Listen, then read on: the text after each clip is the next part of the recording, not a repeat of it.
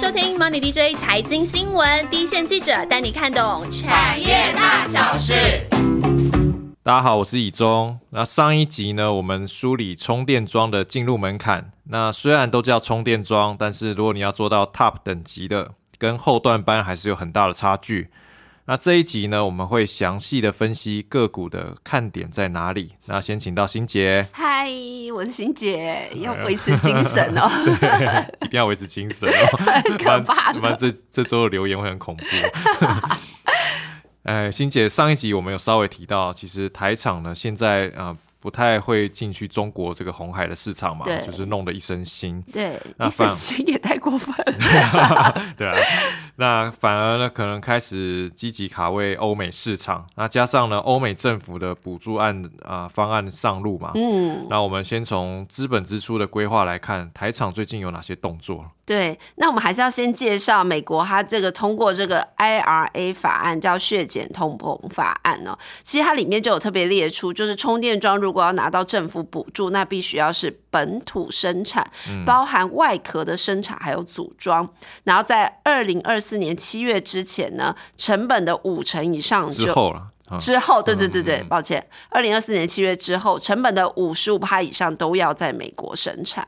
OK，那也就是说，美国制造嘛，而且零组件也要一半以上都用美国的供应链，对你才有机会拿到补助。所以，台湾这些充电桩相关厂商，今年资本支出来看，这美国地区设厂哦，几乎是基本的配备。像台达电，它就计划在美国德州要购置十亿元台币的土地，那预计就是二零二四年后要投产。那目前台达在美国已经有七处的办公室了。那光宝科是在达拉斯厂要投入二十亿台币来租建厂房，预计是今年的三第三季会投产。嗯，那康叔是今年会完成 A B B Power Conversion 的并购之后呢，它很有机会直接增加就是切入美国市场的机会，然后还有工厂也在也在那个当地。那飞鸿还没有具体的提出他美国设厂的计划，但其实他已经对外喊出，他要在美国啊、欧洲啊都要寻求代工伙伴这样的机会。嗯，那我们先从那个老大哥开始聊起啦。其实上一集我们讲到一些技术的时候，就一直请出。那个台达电一个老大哥出来嘛，二三零八，就代表说他的技术就是就是第一把交椅啦。那我相信市场上没有人不知道台达电的好。那听说还有国师也在推荐台达电，不知道国师是网络上的诈诈骗小组吗？还是 那台达在充电桩的市场发展啊？它有哪些竞争优势可以帮我们讲一下？好，先讲一下台达，它去年交出这个。电动车充电桩营收就到八十亿以上哦，年增幅是超过了七成，这么惊人的数字，但占它的营收比重只有两趴，家大业大。对，所以其实公司今年对充电桩产品的看法也是高速成长，年增幅也是看五成以上哦，而且它不断强调这个市场的成长动能还是非常非常的强劲的。嗯，那台达它主要供应就是欧美的商用啊，还有公共的这充电设备充电桩，他们的客户非常多元，车厂。那或者是这种站的运营商，或者是中间的经销商，其实都是他们的客户。那公司的技术，当然我们刚上一集已经讲很多了嘛，ACDC 都不用说，它基本上已经是市场呃，以台厂来说，它是领先者哦。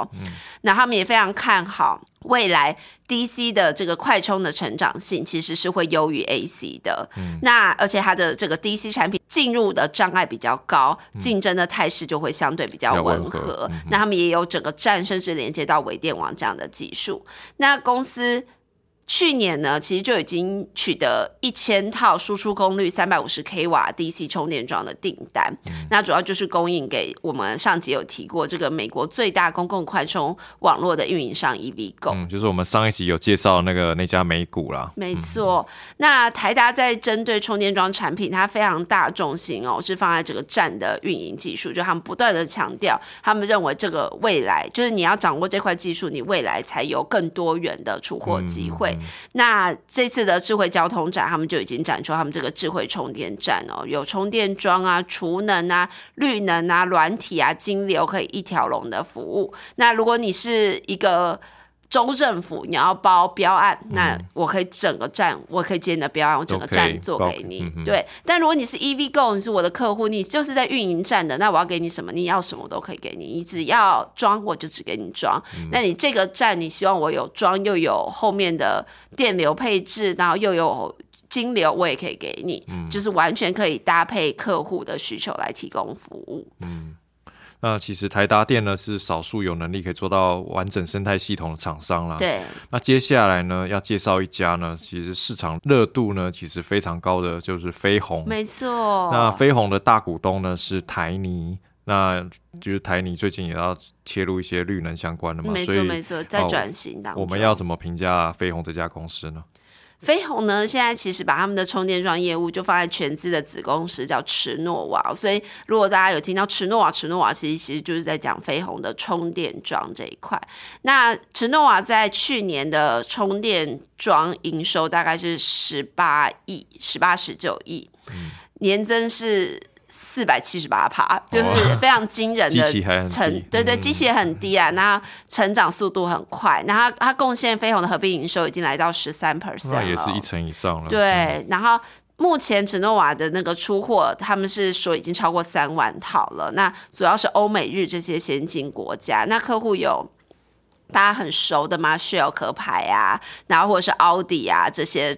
充电就是这些这些知名厂商的充电站都有用到齿诺瓦充电桩。那另外就是台泥入主这件事情，会让市场对飞鸿的技术跟运营模式有很大的期待，想说，哎，这么多厂商中，为什么就台泥入主？你一定是对你有相当相当高的肯定，这样。那齿诺瓦目前的技术大概都发展到哪个层次阶段对我们上集有特别提到，它就是端出这个四百八十 k 瓦搭配两支充电枪，单枪是两百四十 k 瓦这样的技术。那在台场中呢，是可以跟台达电比肩的。那他们也在开发 DC 充电桩跟储能设备连接，朝着这种整套解决方案的方向在前进。那市场非常期待他们跟台泥，尤其台泥现在就是往绿能电厂啊、储能啊、充电桩、车对车充放电等等这样子的方向在走的时候，他们认为。这样子庞大的大股东是不是可以提供飞鸿怎么样的很大的一个帮助呢？所以也让飞鸿有对的未来成长性有更大的想象空间。那基本上飞鸿啊、驰诺瓦对媒体都是不透露任何的业绩展望哦，所以很低调，非常低调。所以他们会出来展示他们的技术，展示他们的产品，可是业绩展望就是不讲。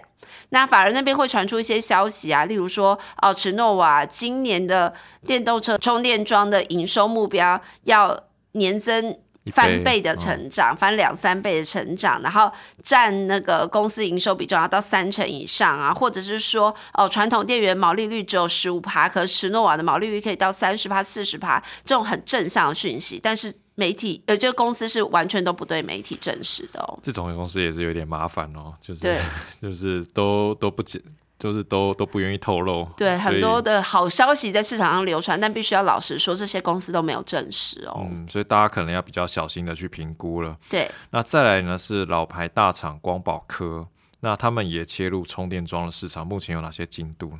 光宝之前就放了非常大的重心在 AC 充电桩，那以公司提供的数据，它的 AC 充电桩美国市占率达到两成，就是也蛮非常高。对，那他们 DC 产品呢，也会在今年第四季开始出货，贡献营收。那但是它初期的产品大概就是三十 k 瓦，那后续会陆续导入高功率，比如说六十 k 瓦、一百二十 k 瓦、一百八十 k 瓦的产品。那不过今年第一季来看哦，充电桩产品的出货是。有一些有一些不顺，不是那么好。第二季看起来是有好一些。那光宝科去年的充电桩的营收大概是十亿元哦，较前一年是翻倍的成长。不过在合并营收也是只有一 percent。光宝也是蛮大的，对，光宝也很大嘛。所以大家呃公司是希望今年的。充电桩相关营收要在翻倍的成长，那它会提供这些充电桩给一些美系的电动车新创公司啊，或是公共充电桩给这些运营商。长期来说呢，光宝是希望它的 AC 跟 DC 充电桩业务营收要差不多，就是五十比五十。但但是 DC 充电桩的产品单价应该会是 AC 的三倍这样。OK，光宝呢现在的电动车相关比重是比较小的，而且。是比较以那个比较没有门槛的 AC 为主嘛，刚刚竞争比较激烈的 AC 为对，主。刚刚讲到对它在美国的 AC 的市占率也是比较高的嘛。嗯嗯，那后面的 DC 的发展的情况啊、就可以好好来追踪了。没错。那接下来呢，讨论度也蛮高的是康叔，那它的机会在哪里呢？对，就是我们上集有提到嘛，康叔其实之前出过特斯拉的充电桩，所以大家一直就会把它纳入充电桩的呃。厂商当中，但是要老实说，它目前其实是没有在出充电桩相关的产品，但它是有这块技术的。那毛利太低了，嗯，呃，对，他当他后后来是因为红海竞争，所以就退出了嘛。那现在市场更高度关注的是说，康舒它并入 ABB Power Conversion 的后续效益。那主要是 ABB Power Conversion 这间公司呢，它本身是做美国本土的电信商啊、无线基地台这些的的生意哦。那在美国在地。相当有优势，因为它已经在地耕耘二三十年，是有在地优势，关系很密切，而且也有生产据点，所以大家会觉得，康说你既然充电桩的技术是 ready 的，那你未来要拓展相关业务，如果在美国要拓展业务，在地关系之下，这个 ABB Power Conversion 应该是会有帮助，所以大家持续在关注着后续的发展。嗯 A B B Power 什么时候会并入呢？那对那个康叔的营运的贡献大吗？呃，公司是希望今年中旬就会通过主管机关的整合，下半年有机会来并入合并营收。那 ABB Power Conversion 这间公司刚好提嘛，它电信产品占营收比重是超过七十五 percent，所以它本身毛利率、盈利率其实都是优于康舒目前嗯对目前端出来的财报，所以市场是非常期待并购之后对康舒本身获利能能力也有很明显的提升。那而且在未来康硕产品组合之上哦，如果并了 ABB Power Conversion 之后，有机会呈现三分之一是消费用电源，三分之一是企业用电源，三分之一是电信电源这样子的比重，所以你就可以想象产品组合上会是比较优化，然后面对市场的变化上，他们也会比较有呃对抗市场太剧烈变化的能力。嗯，就比较分散了。对，那最后呢，我们来聊聊，就是有两家公司，一一家是立德，然后再是乔威。那这两家公司呢，都有转投资那个企鹅型绿能。那企鹅企鹅型绿能呢，现在也是国内充电桩市占率可能前两前两大的业者。对。那立德以及乔威他们未来的机会会在哪里呢？好，立德它股号是三零五八，嗯然后乔威的股号是三零七八。因为我想可能有些听众比较没有、嗯没有没有没有听过这两家公司，我就先给大家一下股号，让大家看一下。那主要这两家公司，大家在看的都是他们转投资的这间企鹅型绿能。那它的研发团队呢，主要来自工研院哦，嗯然后立德大概持股十二 percent，然后乔威也差不多是十二 percent 股权。但市场最关注它就是说。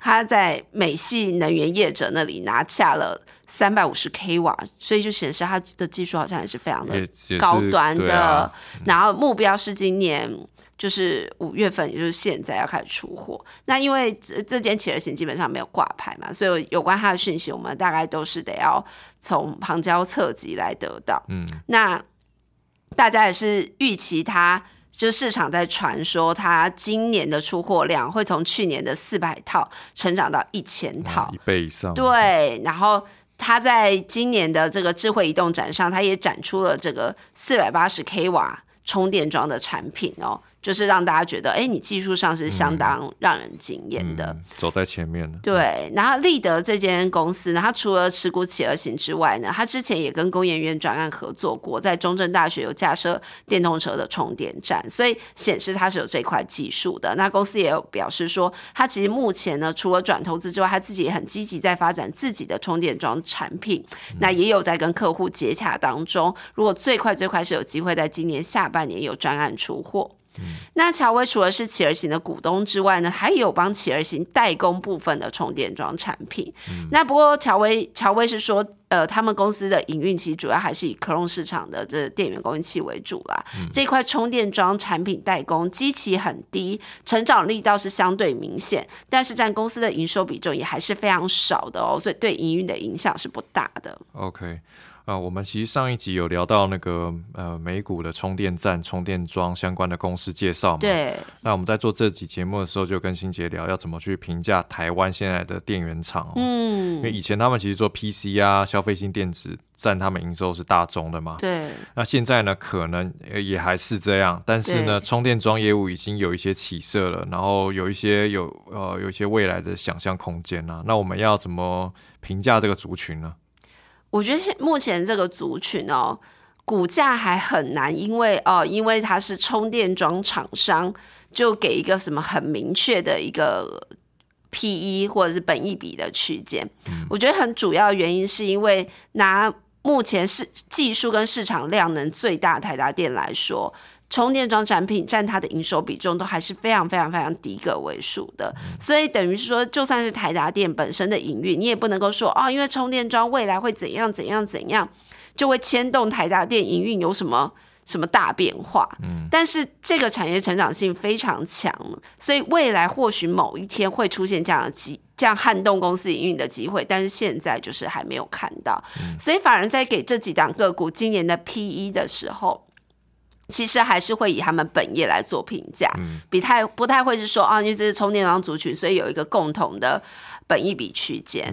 那当然，大家现在更关注的是说，哎，谁可以在充电桩这个大市场之下，未来绝对会占有一席之地，而不是被淘汰出局或者只能吃边角肉这种。那充电桩产品现在可以说是最强的挹注营运动能的来说，应该是说飞鸿会是市场关注度相对。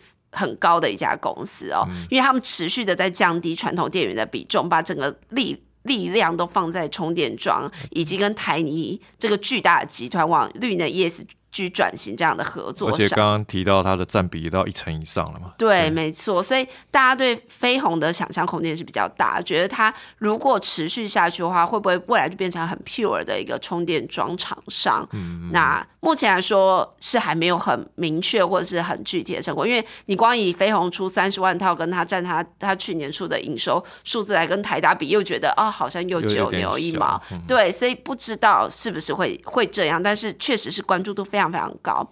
那光宝科跟康舒，因为他们也都有集团优势嘛。那在这个产业，其实你想有集团优势，大者恒大的趋势还是不可避免的。尤其他们在电源供应器这方面耕耘很久，技术上其实你应该是会想象有一定的水准。然后他们的美国布局等等，也都让市场谈到充电桩的时候，会把他们优先的纳入评估的池子。那刚刚提到企鹅型搭配的这个乔威跟立德，那当然因为企鹅型已经端出这样子技术的产品，然后也强调说它。拿到这样接单，所以也会让企鹅型本身受到市场很高的关注。OK，好，其实这集呢，充电桩的台厂供应链分析了。那尽管刚刚那个欣姐有介绍嘛，台厂目前的充电桩的相关的业务占营收比重还是很小的。对。但是呢，其实市场已经看到这一块市场未来的成长潜力了。对。那呃。呃，我们也相信这个题材未来在某个时间点可能还会再持续的发酵，不会只有只有这样子而已。那不过呢，要如何选股这件事情上呢，然后透过呃之前新新杰的分析啊，我们又找到了一些线索啊。那在这集的个股介绍呢，台达电呢，身为电源的龙头呢。那它具备领先的技术以及搭建生态系统的实力嘛？对。那飞鸿呢，已经切入了国际大厂，而且大股东是台泥，那有积极的布局绿能相关的产业，也增添了一些想象空间。是。那 A C 为主的光宝科呢，目前正在积极抢进 D C 市场。嗯。那呃，D C 的话就是。之前讲的那个竞争门槛比较比较好的那那未来大家比较看好的一个技术的市场。对，那康舒呢，则是并入美国的 A B B Power Conversion。对，那未来呢，打通美国市场的在地关系呢，就会有一些想象空间存在啦。没错。那立德以及乔威呢，都有有持股企鹅型绿能呢，那未来可以持续关注企鹅型的拓展情况了。没错。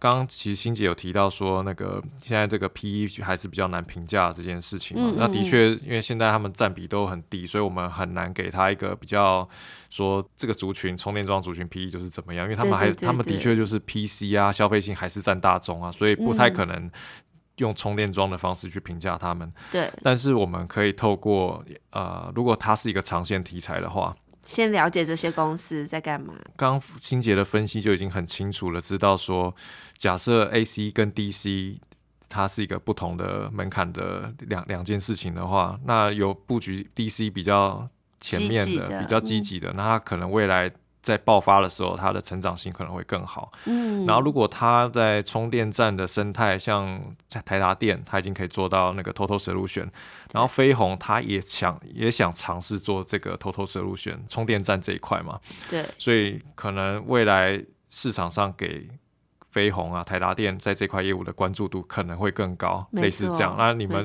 就是大家听众如果听完之后，根据上一集的那个进入门槛的分析，我们再去做一些个股上的梳理的话，我们就会有更清楚的一个答案。没错，也谢谢以中帮我表达我想讲，因为他提这个题目的时候，我是非常的为难，就是觉得好像没有办法最后给大家一个很明确的方向跟答案。那我们最后讨论的结果就是说，哎，帮大家梳理清楚各个厂商在干嘛，然后这个产业现在在看什么，对，也是一个不错方这样可以。帮助大家，就是在选择充电桩供应链的时候，知道哪一个是可能是未来的宝石，这样。对对对对对，要持续关注啦，它就是一个还在还在进行中的状态，这样。